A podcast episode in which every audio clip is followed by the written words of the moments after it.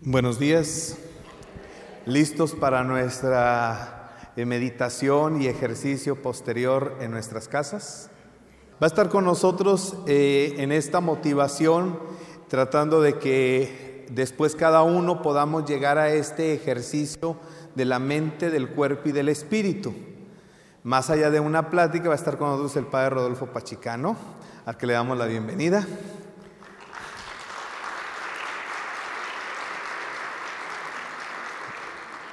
Y vamos, eh, él ya se presentará con mayor amplitud, al igual que la temática que les va a sugerir para, para ejercitarnos. Siempre el misterio de Dios y la presencia de Jesús pues nos rebasa a lo largo de la historia.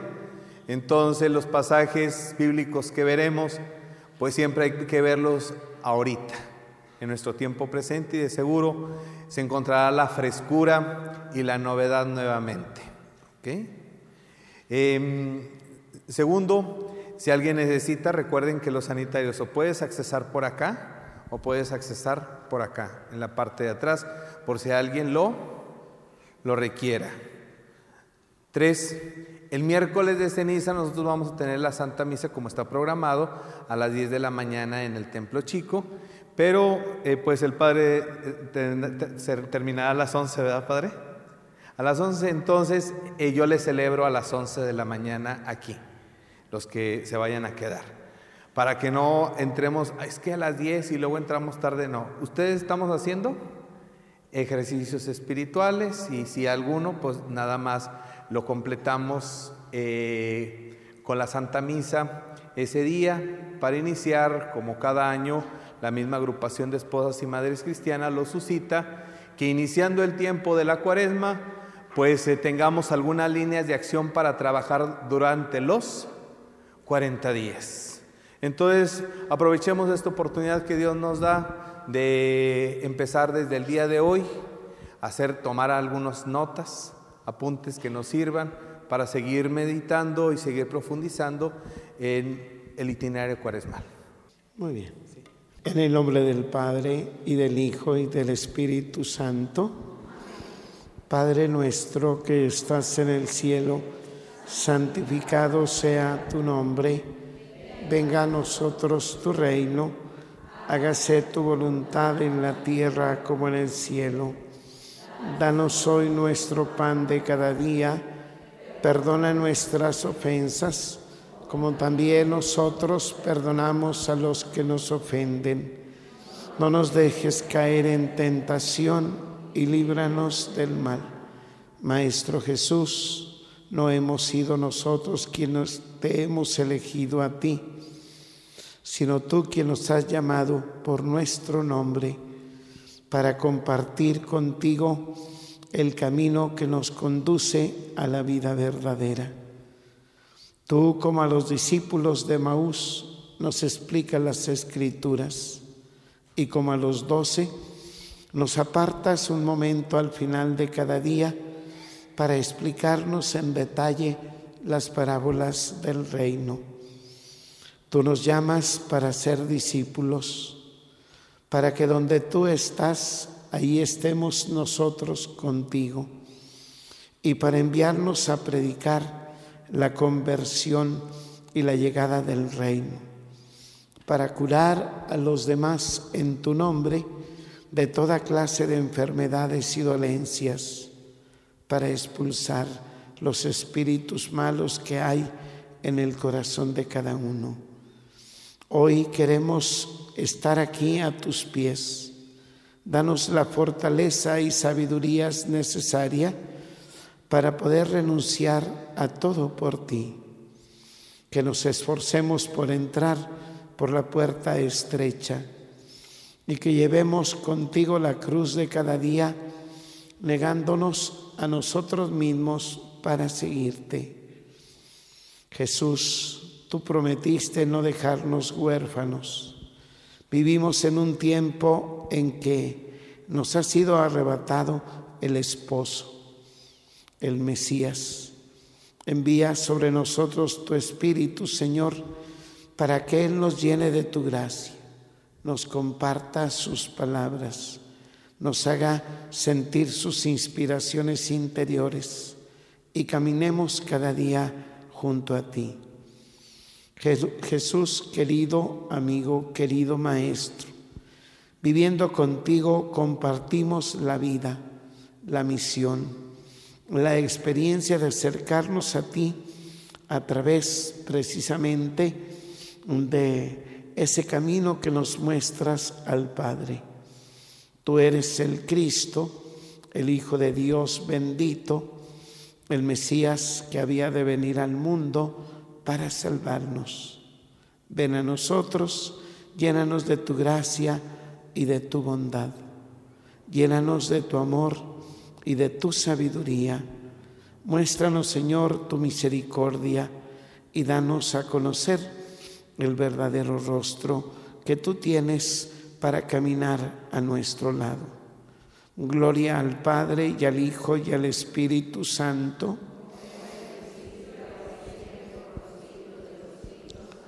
María, Madre de Gracia, Madre de Misericordia.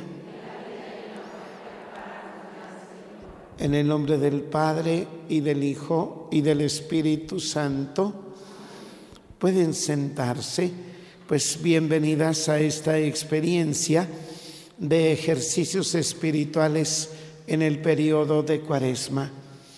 Nosotros sabemos que la Iglesia desde muchos siglos atrás ha tratado de inculcar en los fieles ese periodo de mayor silencio, de mayor recogimiento, para poder encontrar el verdadero sentido de nuestra vida.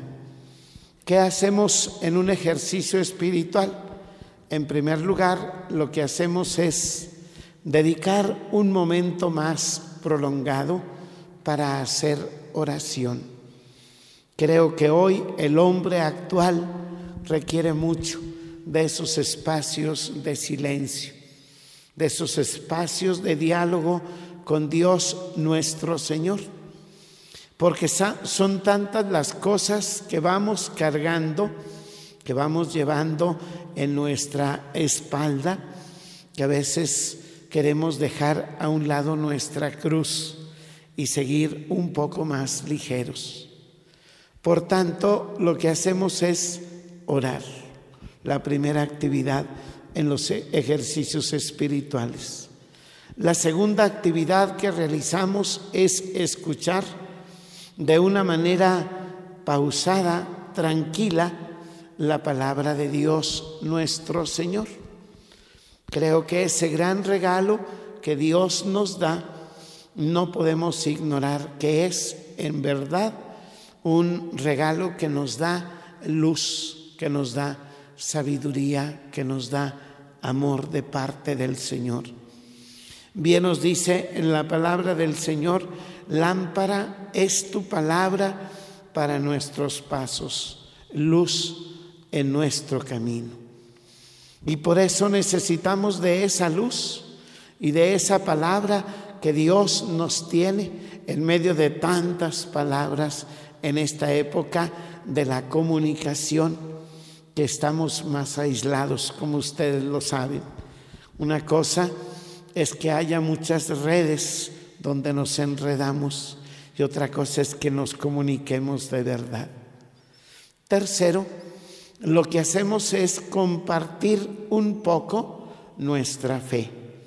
Habrá momentos en los que dialoguemos, aunque sea con el que está más cerca de nosotros, para poder compartir un poquito ese camino que Dios nos ha permitido realizar. Decía San Ignacio de Loyola que estar en ejercicios espirituales implica para todos nosotros el querer darle un nuevo sentido a nuestra vida, una nueva dirección, una mayor intensidad en el volver a estar en el camino del Señor. Por eso eso sería lo que vamos a hacer. Y cada año en los ejercicios espirituales también pues tomamos un tema, un tema que nos haga pensar sobre todo en alguna de las verdades fundamentales de nuestra fe. Yo creo que el tema que hoy nos ha sugerido nuestra diócesis, a ese voy a tratar de ajustarme un poco, es la experiencia del seguimiento de Jesús, la experiencia de ser discípulos de Cristo. Porque si nuestra vida religiosa, nuestra vida cristiana, no tiene como primer objetivo, como primer interés la persona y la obra de Jesús, estamos desenfocados. Por eso vamos a acercarnos a cinco enseñanzas fundamentales sobre cómo seguir a Jesús cómo ser discípulos suyos, cómo pisar en las mismas huellas que Él va pisando, que Él dejó para cada uno de nosotros. Así es que podíamos decir que durante estos días vamos a tratar de seguir las huellas de Jesús. ¿Por qué hacer ejercicios espirituales? Bueno, yo creo que es muy sencillo porque todos necesitamos de una experiencia de Dios que sea profunda, que sea auténtica, que sea verdadera. Paseaba un señor con su niño de cinco años por la calle, aquí en la ciudad de Saltillo, en un día de descanso para el Señor y también para el niño. Y platicaban de todo lo que al niño y al papá les interesa. Y de pronto el niño le dice a su papá, oye, papá, te quiero hacer una pregunta. ¿De qué tamaño es Dios? ¿De qué tamaño es Dios? Y el Señor dijo, trágame tierra. qué lástima que no venga mi vieja aquí, ¿verdad? Porque si viniera decía, mira, de eso tu mamá sabe mucho. ¿verdad? No sale de la iglesia, pertenece a todas las organizaciones de la iglesia y se cambia de escapulario cada día de la semana. A veces se tiene que encimar dos o tres al mismo tiempo. Pero el señor aquel dijo, ahora ni modo, ya salí con mi niño tan pequeñito, pues ahora yo mismo le tengo que resolver ese problema. Dijo, ¿cómo le explico? Y en eso pasa un gran avión, era un jet de esos grandísimos, pero volando a una gran altura. Y le dice el papá, oye, mi hijo, ¿de qué tamaño es ese avión que va volando? Dijo, muy pequeñito, papá. Si yo pudiera cogerlo y pusiera mi mano, pues cabría en mi mano, ¿verdad? Bueno, eso fue lo que el niño respondió. Lo lleva a Monterrey, donde hay aviones de verdad, no como las avionetitas de aquí, ¿verdad? Y entonces, ¿verdad? Le enseña un avión que tenía pues cuatro veces el tamaño de la iglesia de San Pablo Apóstol, de la comunidad misionera San Pablo Apóstol. Y le dice, ¿y este avión de qué tamaño es? Y dice, uy papá, tan grande que si mil personas pudiéramos poner la mano, no cabría y además no podríamos con él. ¿Verdad? Y entonces le dice el Señor, pues ahora te voy a decir un secreto. Este avión que está aquí y el que iba volando allá por Saltillo son del mismo tamaño. Y dije, achis, achis, no me cuentes, Padre. ¿Verdad? ¿Por qué me estás diciendo cosas que no pueden ser posibles?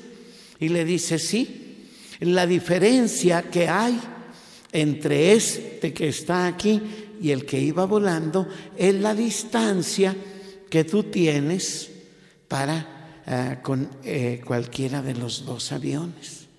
Y luego le dice, así es Dios. Si una persona está lejos de Dios, no le sirve para nada.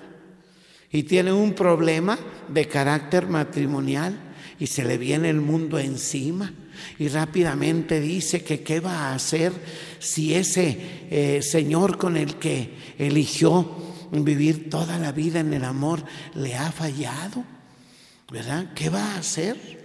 ¿Verdad? Eh, y el marido bien tranquilo todavía le dice, pues si quieren nos damos una segunda oportunidad. ¿Qué quiere decir eso? Tú por tu lado, yo por el mío. ¿verdad? Y las señoras a veces caen en esa trampa. ¿verdad? Ustedes creen que cuando él pide segunda oportunidad es que no tiene una llanta de refacción por ahí, ¿verdad? Ya, el animal, digo, el Señor aquel ya tiene con quién pasarla.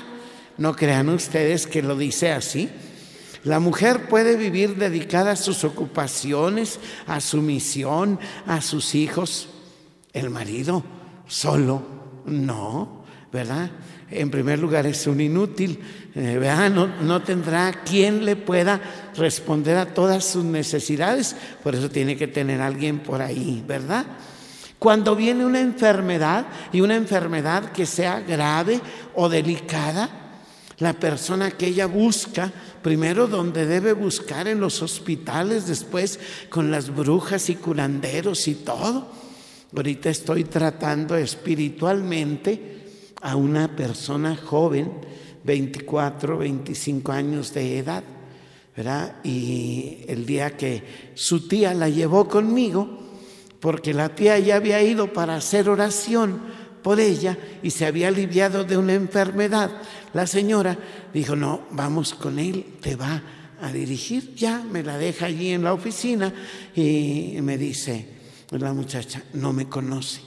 Ah, hijo, dije yo, a lo mejor es un artista de cine esta chava o qué. ¿Por qué dice que si no la conozco? Le dije, no, en mi vida te había visto. Bueno, pues yo soy muy famosa. Soy la niña milagrosa de Paredón. Esa niña que desde los ocho años empezó a hacer curaciones milagrosas, según esto, ¿verdad? Ah, ya dije, ya sabemos qué terreno andamos pisando, ¿verdad? Y al ratito me platica que cuando va a curar, entra el espíritu del niño Fidencio para ah, apoyarla, o entra también el espíritu de la niña Mariana, y etcétera, ¿no? Yo dije, bienvenida a casa, ¿verdad? Para que durante estas entrevistas le dé un día una arrastrada a esta vieja, ¿verdad? Ignorante, que no sabe ni para quién está en la vida. Y luego un día fue el señor obispo a su eh, pueblito y por supuesto que ella no fue a la iglesia, ¿no? No fue, porque dijo, el padre, el señor obispo me va a dar una zarandeada de buena. Ni sabe, ¿verdad? El señor. Así es que la mandó llamar y le dijo, recuerden que esta no hace milagros. Y empezó a decirle, es instrumento de Dios, nada más. Y si tiene algún regalo de Dios, lo va a mostrar con su vida, con sus obras. O sea, el Señor la trató de llevar por ahí. Y ella agarró lo que le convenía, nada más, ¿verdad? Pero ya estaremos ahí. Fíjense, cuando una persona está lejos de Dios, todos los problemas son grandes. En cambio, si una persona está cerca de Dios, no hay situación humana que no se la pongamos a Dios nuestro Señor en las manos. ¿Recuerdan ustedes el Evangelio hermosísimo del día de ayer? Que no sé cómo lo sintieron, sino como un golpe bajo a nuestro orgullo y nuestra soberbia y nuestro egoísmo actual. ¿Qué dice el Señor? No se preocupen por qué van a comer o qué van a beber. No se preocupen por qué, eh, qué van a vestir. Preocúpense solo del día de hoy porque cada día tiene sus propios problemas. Yo les decía en mi comunidad, ¿cómo? Si nosotros estamos tan preocupados de todo y del hoy y del mañana y del pasado y de más allá, hasta de nuestra vejez, tenemos que estar pensando, ¿y dónde iré a terminar? ¿Alguno de mis hijos se atreverá a llevarme a su casa para eh, mantener mi llama encendida? O mi espíritu bien eh, clarito de que yo tengo algo para qué seguir viviendo. o me irán a recholar por allí. Ah, fíjense cómo el Señor es maravilloso. Porque la primera lectura de ayer mismo, ¿se acuerdan? Que decía, ¿puede haber alguna madre que se olvide del hijo de sus entrañas? Aunque la hubiera, yo nunca me olvidaré de ti. Cuando dice, aunque la hubiera, yo creo que estaba pensando en el siglo pasado, los últimos 15 años y los 17 que llevamos de este tiempo. Porque hay hoy viejas hijas de la guayaba que de veras se olvidan de, su, de sus criaturas. ¿Verdad? ¿Qué hace cuando una muchacha se embaraza sin compañero? Pues lo disfruta el niño, ¿verdad? Y sigue disfrutando de la relación mientras puede. Pero un día se encuentra con una oportunidad media naranja o sandía o como quieran ustedes, ¿verdad? Y entonces le dice, mamá, el niño está más acostumbrado contigo que conmigo, ¿verdad? Y me dice el muchacho ese que anda ahí cayendo, ¿verdad? La que anda cayendo de taruga es ella, ¿verdad? Este, que me quiere, pero me quiere a mí. Y me quiere a mí solamente. ¿Cómo ves si te lo dejo? Y las abuelas que hoy son de veras, ay Señor, por favor, mejor ya no decimos que, que son las abuelas, ¿verdad? Porque a lo mejor algunas les piso los callos aquí, ¿verdad? Muy bien. Mm, eh, sí, mijita, déjamelo.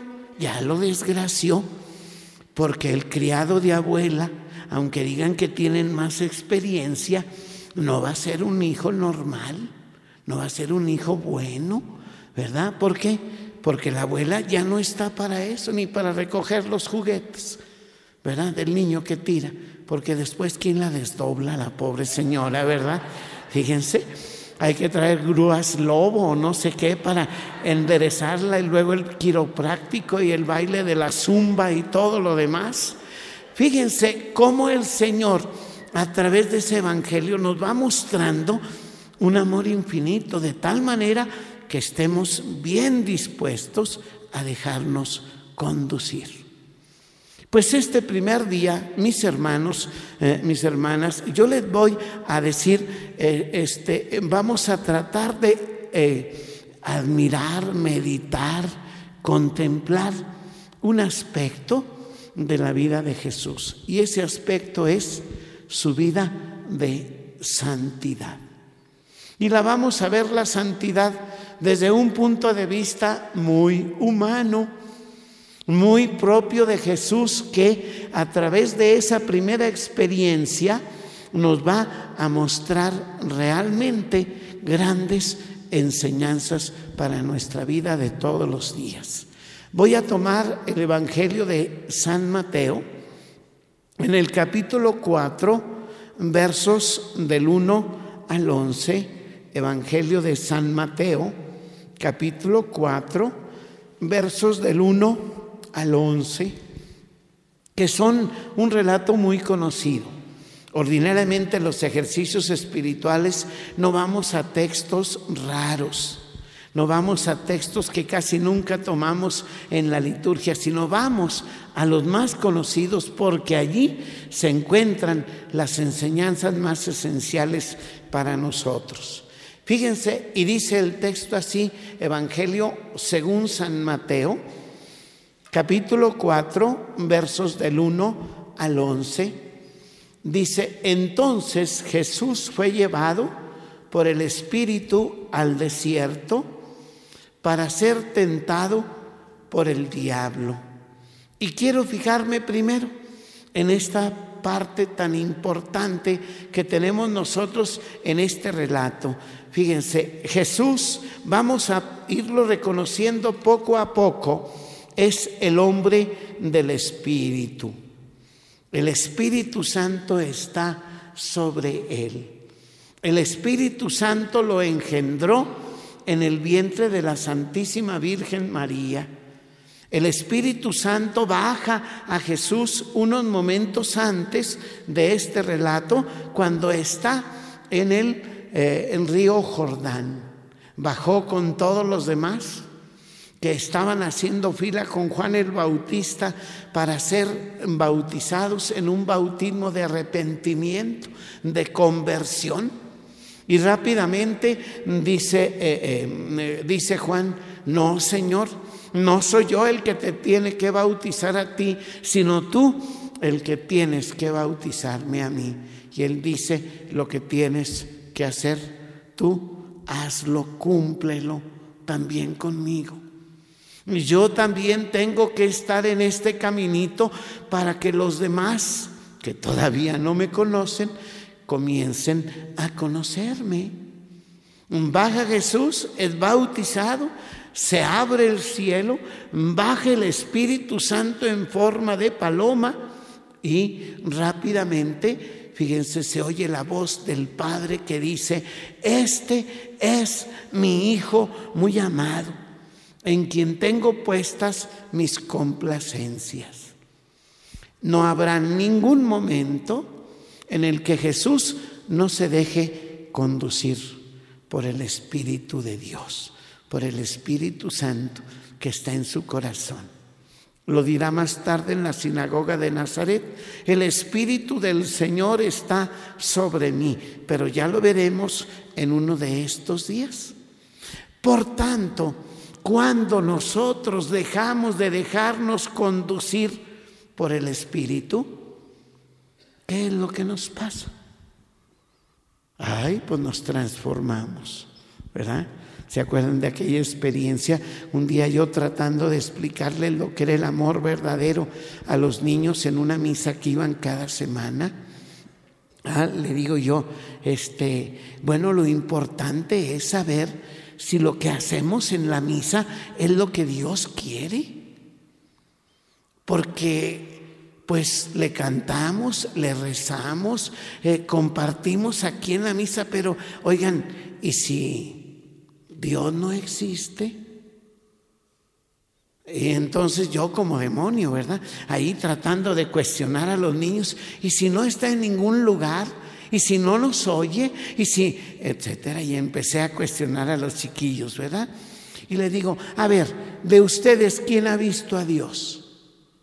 Todos los niños levantaron la mano. Dije yo, ah, hijo, el único que no lo ha visto soy yo. ¿verdad? Entonces los niños se han visto a Dios.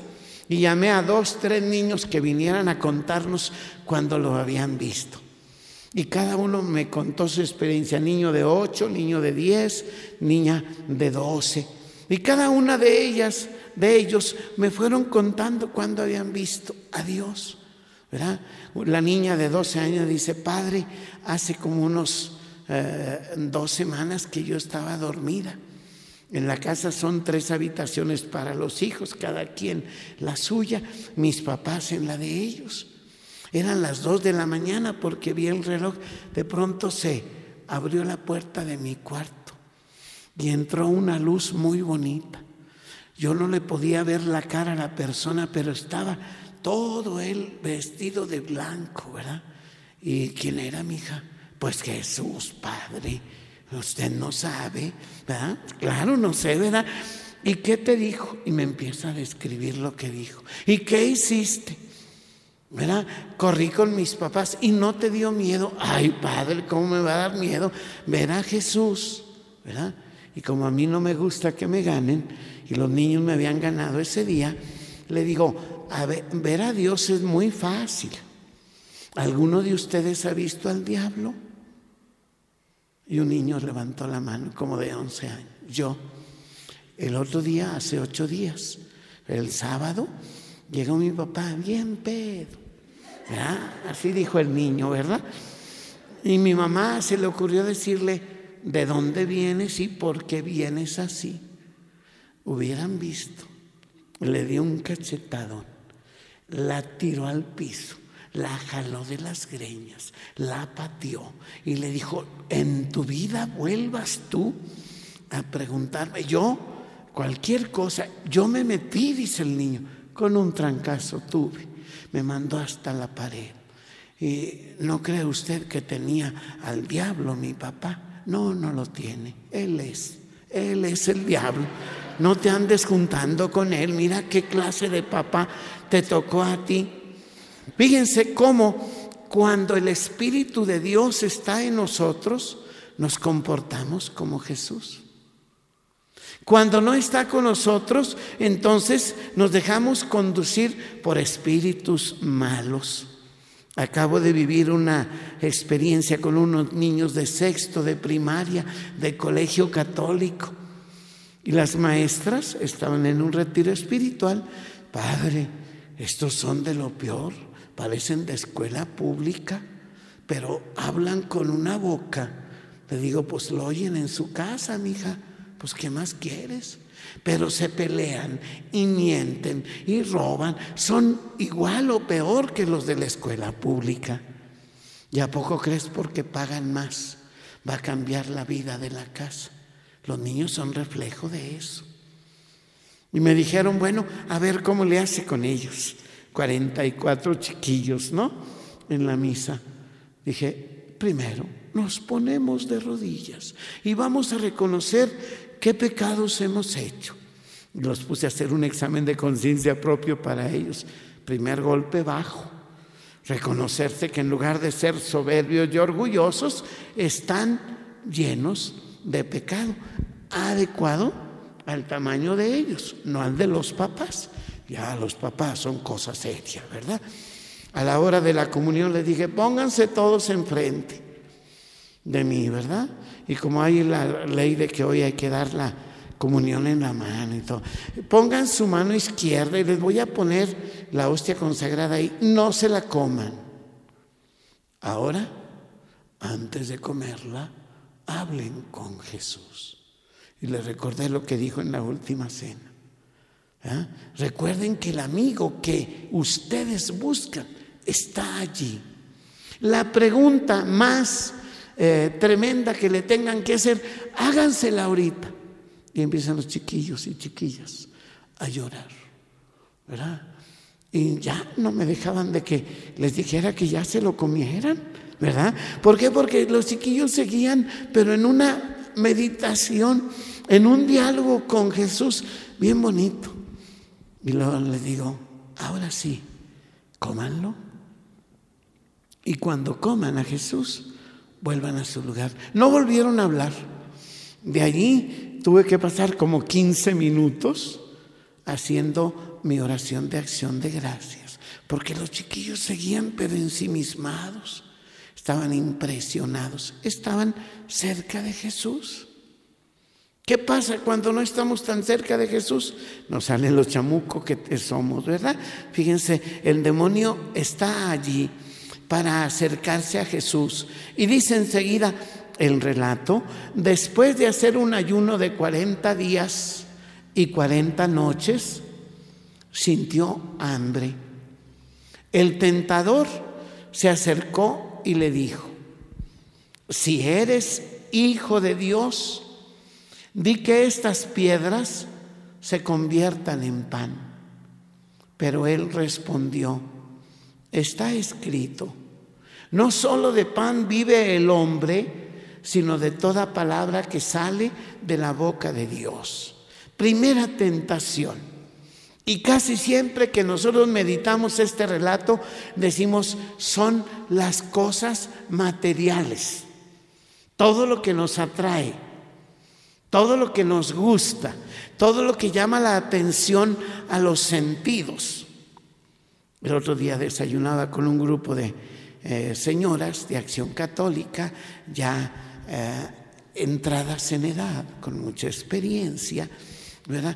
Y al ratito nos dimos cuenta que después de platicar nuestros asuntos comunes, empezaron, oye, ¿y tú qué tomas para las reumas? ¿Verdad? ¿Y tú qué tomas para la diabetes? ¿Y tú qué tomas para...? Y empezaron, y le digo yo, ya cayeron en la cuenta que hace 10 años estaban ustedes más chamacas y hablaban del vestido y de los aretes y del anillo y del amor y de los... Y hoy ya tienen que poner así como aquellos viejitos que se casaron, ¿verdad? Ya grandes, como 50 años de edad tenían, digo, no tan viejitos, pero ya era su primer matrimonio para los dos. Y su mesa de regalos fue en la farmacia Guadalajara, ¿verdad? ¿Para qué? Tener lo necesario, fíjense. Entonces, no, no habla en primer lugar de las cosas materiales. La pregunta es mucho más seria. Si eres el Hijo de Dios. O sea, el enemigo lo que cuestiona a Jesús es primero, ¿Dios existe? Y si tú eres hijo de Dios, ¿cómo puedes mostrar que tú eres el hijo de Dios? Yo creo que el hombre de todos los tiempos, mis hermanos, se ha preguntado, sí, si Dios existe, ¿dónde está? ¿Cómo lo veo? ¿Cómo experimento que Él está a mi lado? Un joven de ahí de la parroquia le decía un día a su mamá, este, cuando la mamá le insistía, la misa del domingo, y mira que confiésate, ya párale mamá, a mí me gusta ir a misa cuando me nazca, no cuando tú quieras. ¿Ah?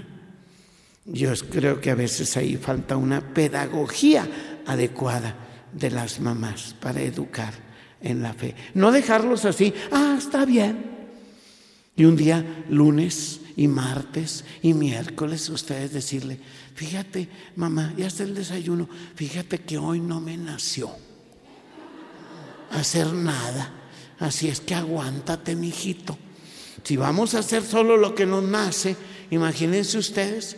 Bueno, el muchacho aquel le dijo, no, mira mamá, para terminar pronto, tú dime si es verdad que Dios existe y cómo yo lo puedo notar que existe, que está allí, que va a mi lado que tiene unos mandamientos que, etcétera. Y la mamá bien lista dijo, la próxima vez que salgas, cuando vayas a hacer algo malo, perder la razón, perder el sentido por la bebida, perder la experiencia de la realidad por la droga. Cuando vayas a llevarte de encuentro a alguna persona, alguna muchacha, etcétera, piensa si está en lo correcto o no. Y el chamaco se puso a carambas. Yo creo que cuando nosotros estamos retirados de Dios y el joven es una persona que vive lejos de Dios ordinariamente, no se cuestiona nada más que cuando va a actuar mal. Me decía un señor aduanal que allá cuando yo estuve en la frontera, no, padre, yo era re bueno para sacar lana ahí en la aduana. Venía una camioneta más o menos, no, esta no se va sin 100 dólares que deje aquí por lo que trae de contrabando antes de que llegara Trump. O ya no hay quien vaya para allá, ¿verdad? Porque no regresan igual, pero voy a ver al sangrón de Trump lo que le va a pasar. Unas buenas trompadas le vamos a dar, ¿verdad? No yendo a Laredo, no yendo a McAllen, etcétera, y verán cómo al ratito les empiezan a doler hasta eh, los callos, ¿verdad? Muy bien. Entonces dice, fui al cursillo de cristiandad y ahora cuando viene una camioneta así con algo de contrabando, de, híjole, a ese sí le saco lana. Y llegaba el chofer de la camioneta, de colores, hermano, de colores, porque había ido también al cursillo de cristiandad. Chin, no le puedo sacar lana. Cuando vea a una señora bonita, ya no le puedo echar piropos porque me remuerde la conciencia. Sí, allí en la conciencia está Dios. Y el muchacho lo sabe y lo sabe bien. Fíjense, por tanto, lo primero que le cuestiona, ¿tú crees en Dios?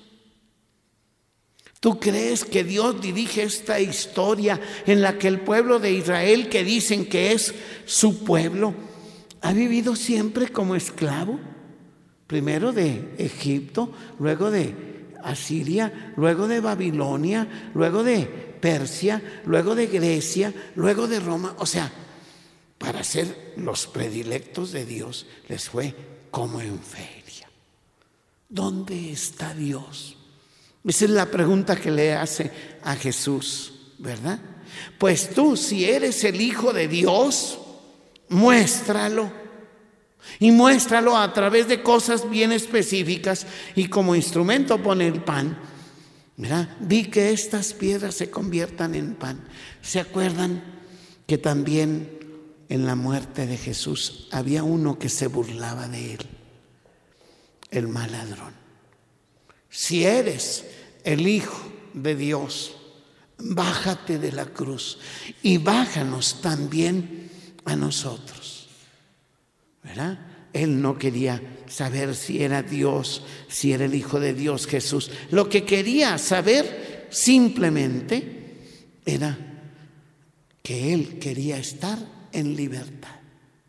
Por tanto, fíjense ustedes lo que Jesús hace a través de este momento, de esta primera tentación, es realmente, eres capaz de mostrar que eres Dios.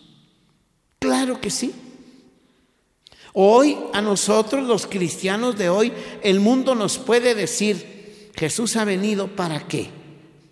Para responder a todos los anhelos del mundo. Dar pan a los hambrientos, curar a los enfermos, liberar a los cautivos, dejar libres a los endemoniados y dar la vida a los muertos. A eso vino. Por tanto, Él lo va a ir mostrando no cuando diga el demonio, sino cuando llegue el momento de que Él pueda expresarlo así. Cuando llegue el momento de hacer la voluntad de, su Padre. Porque fíjense ustedes, hasta la Santísima Virgen metió su cuchara hijo, no tienen vino. ¿Qué dice el Señor? Mujer, ¿qué nos va a ti y a mí? ¿Por qué creen ustedes que el Señor se pone un poquito así, rejego, con María? Porque Jesús, ¿qué se imaginan que andaba haciendo cuando la Virgen se acerca a Él para decirle que no tienen vino? Bailando. Pues fue a una boda. ¿A qué va uno a una boda? A bailar, ¿no es cierto? Claro que andaba bailando Jesús, ¿verdad? ¿Cómo bailan los judíos de este lado?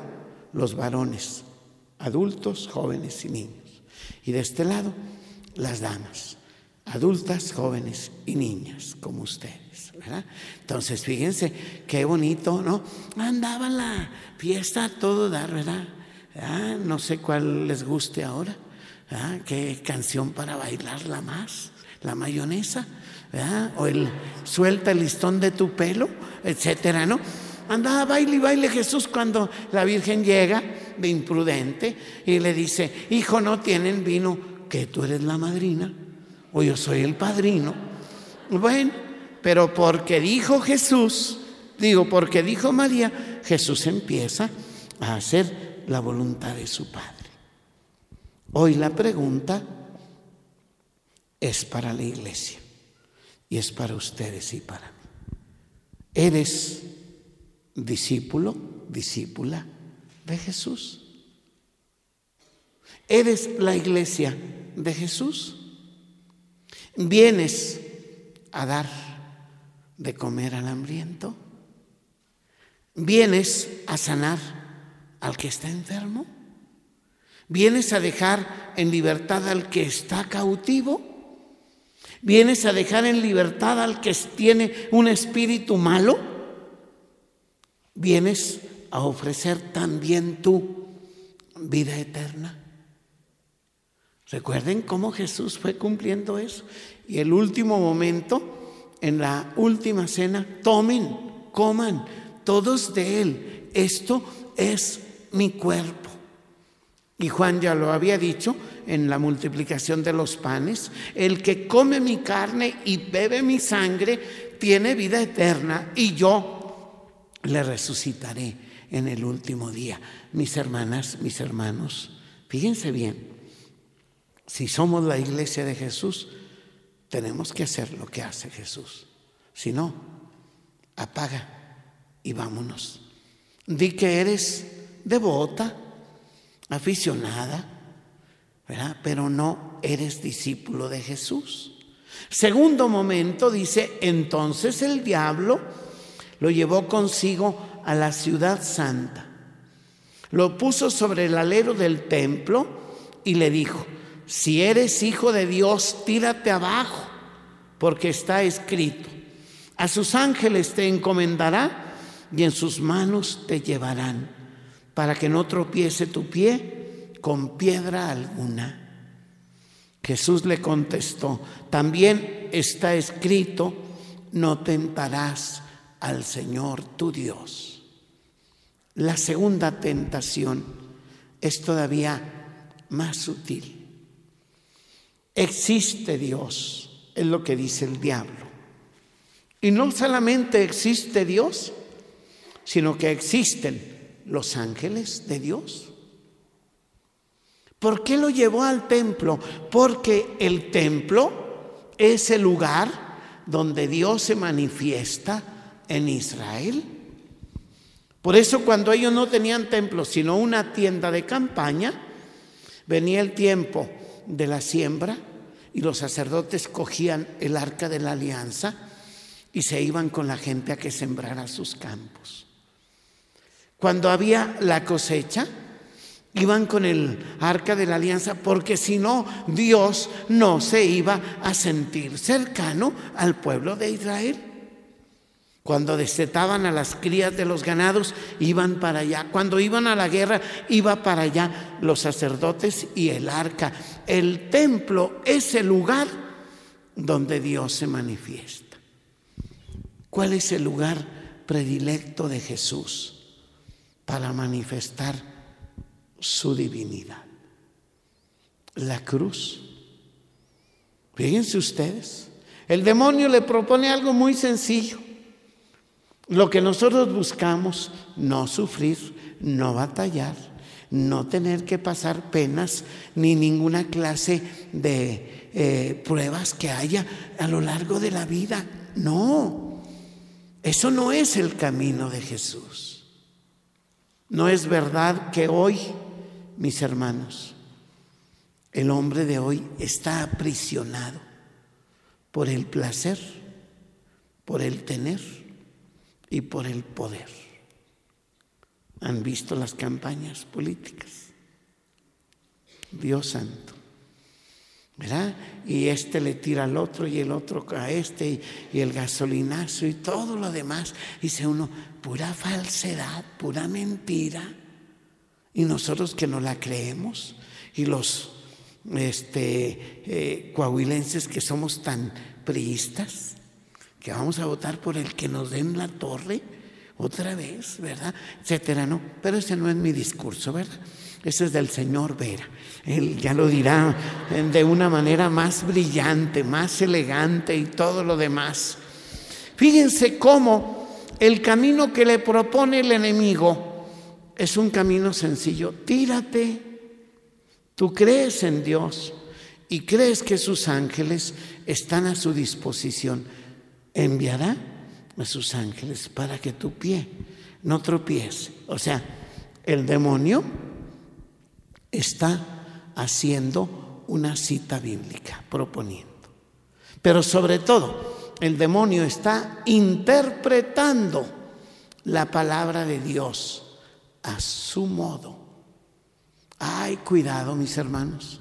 Hoy estamos en una época en que todos los grupos religiosos conocen la palabra de Dios, conocen la Biblia. ¿En qué grupo hay de veras de la iglesia y fuera de la iglesia que no hablen de la Biblia? Ya se dieron cuenta los demás que si no se basan en la escritura, no van a encontrar la verdad. Pero fíjense, no está el problema en su lectura, en su conocimiento, sino en su interpretación. O sea, el demonio le propone que recuerde que Dios le ha dicho, tu pie no tropezará con ninguna piedra, te sostendrán sus ángeles, etc. Es decir, interpreta la voluntad de Dios en tu provecho, no en provecho de los demás. ¿Ven ustedes la tentación tan tremenda? ¿Cuántas veces habremos usado hasta la palabra de Dios para dar alguna explicación a los demás sobre nuestra postura religiosa, política o familiar? De tal manera que la hemos acomodado a nosotros de una forma bien personal. Como decía aquellas señoras que cuando yo estaba recién ordenado tenían 30 años de estar estudiando la Biblia.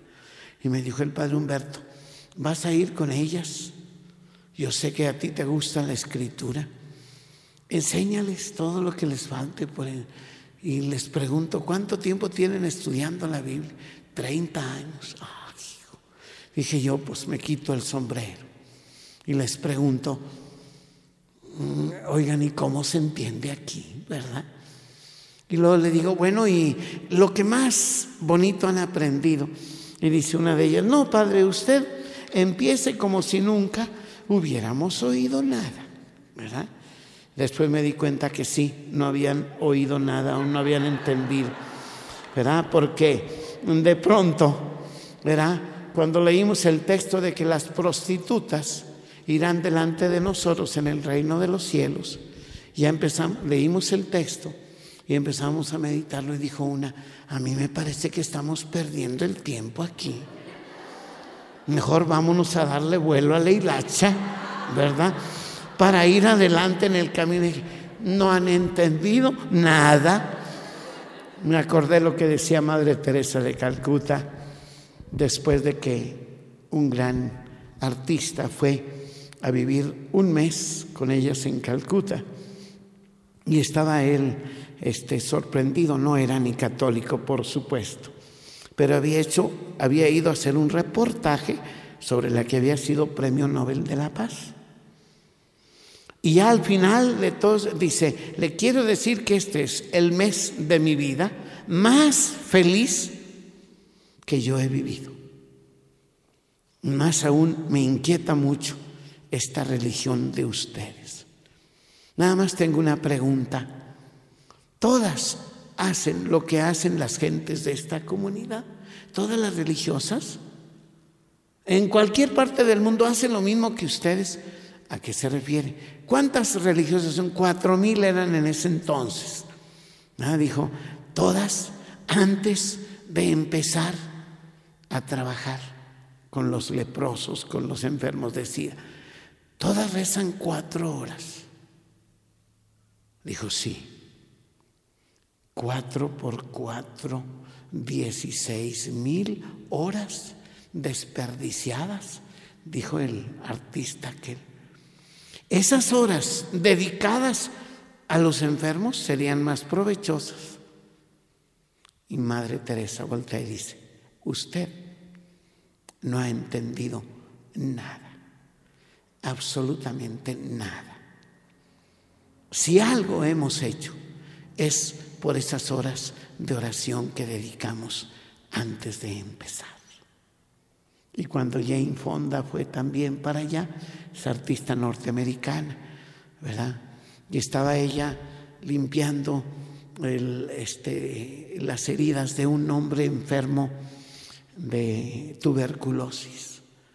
Y estaba el artista y una madre, vengo con usted para dar una cantidad, hacer una fundación para los enfermos de eh, Madre Teresa de Calcuta en el mundo y todo, ¿no? Y en eso endereza el Señor aquel ya moribundo y vomita a Madre Teresa en el rostro, ¿verdad? Y dice, esta artista dice, yo eso que usted hace no lo haría ni por todo el oro del mundo. Dijo yo tampoco. Entonces, ¿por qué lo hace? Y sacó del, entre el vómito el Cristo que llevaba cargado. Y dice, por este. Él es el único que me hace capaz de estar allí.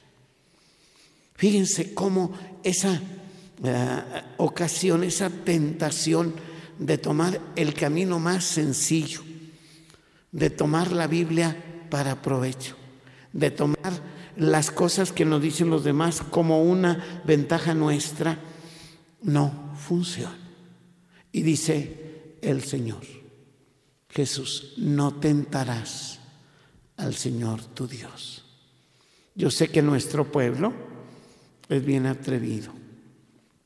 Señor, si tú haces que se alivie mi padre, mi madre, vas a encontrar en mí un alma que te siga, etcétera. Si no, no hay trato.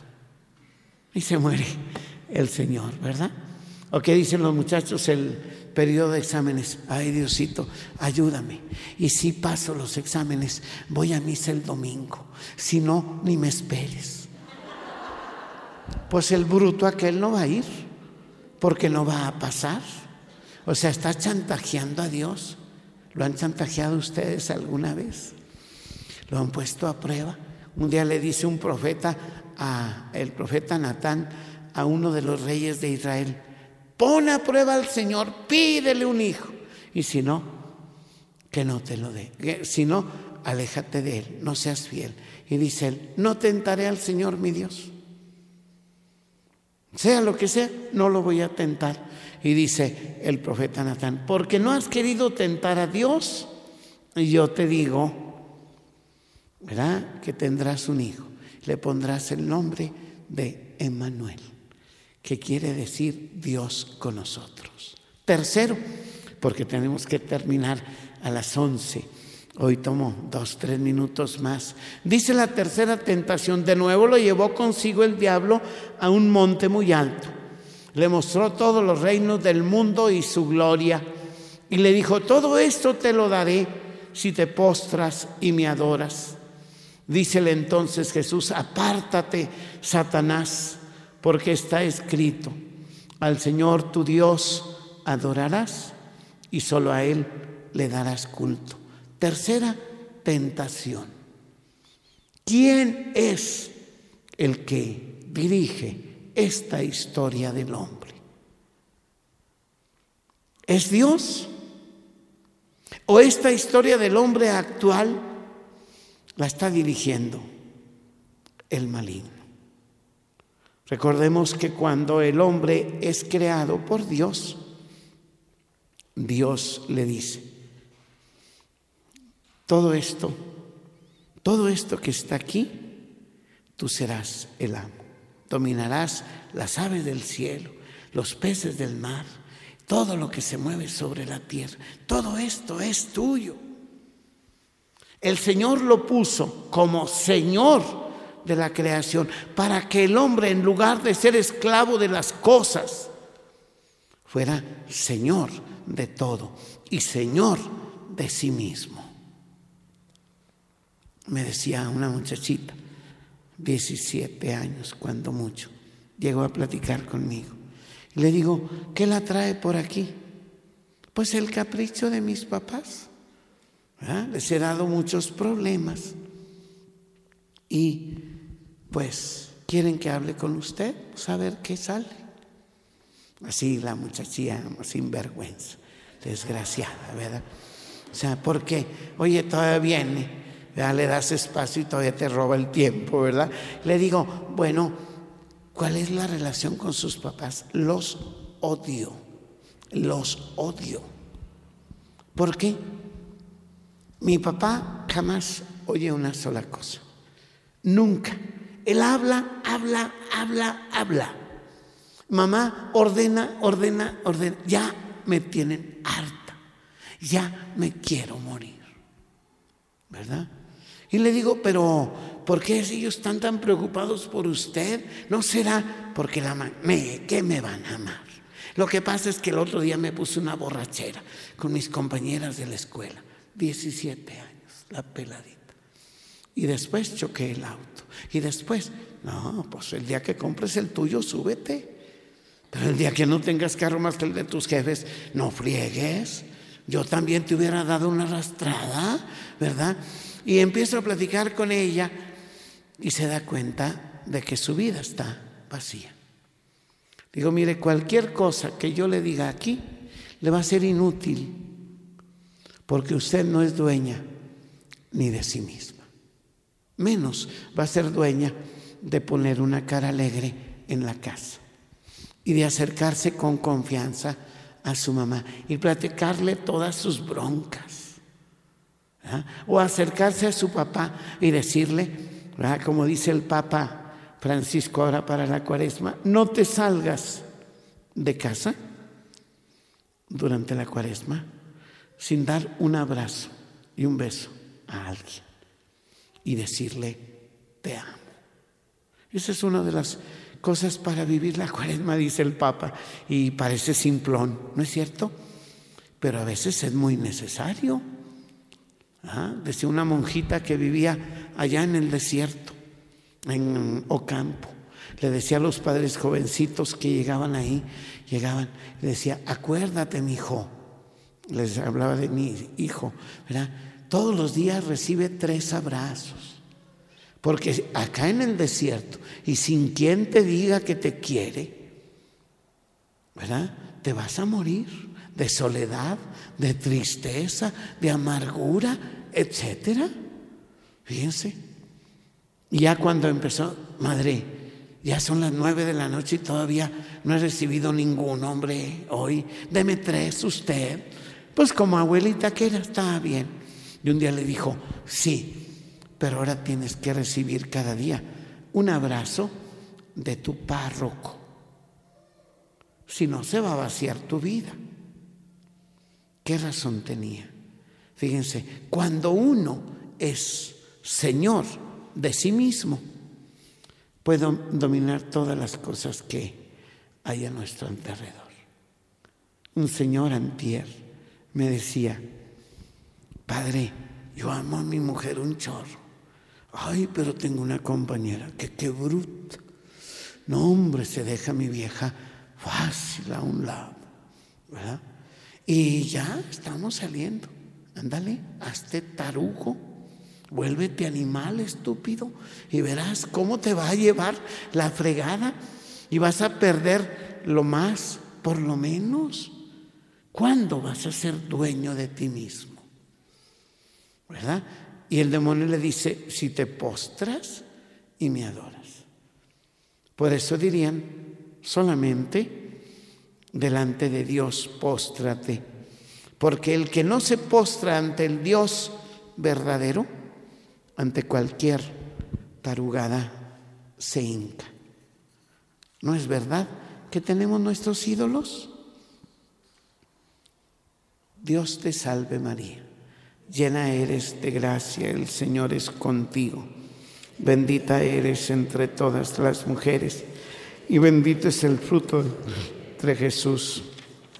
Santa María, Madre de Dios, ruega por nosotros los pecadores, ahora y en la hora de nuestra muerte. Amén. Gloria al Padre y al Hijo y al Espíritu Santo María, Madre de Gracia, Madre de Misericordia. Bueno, trataremos de empezar a las 10 y terminar en punto de las 11. Cuando ya sean las 11, nomás levanten la mano y me callo. Muy bien, que pasen buen día.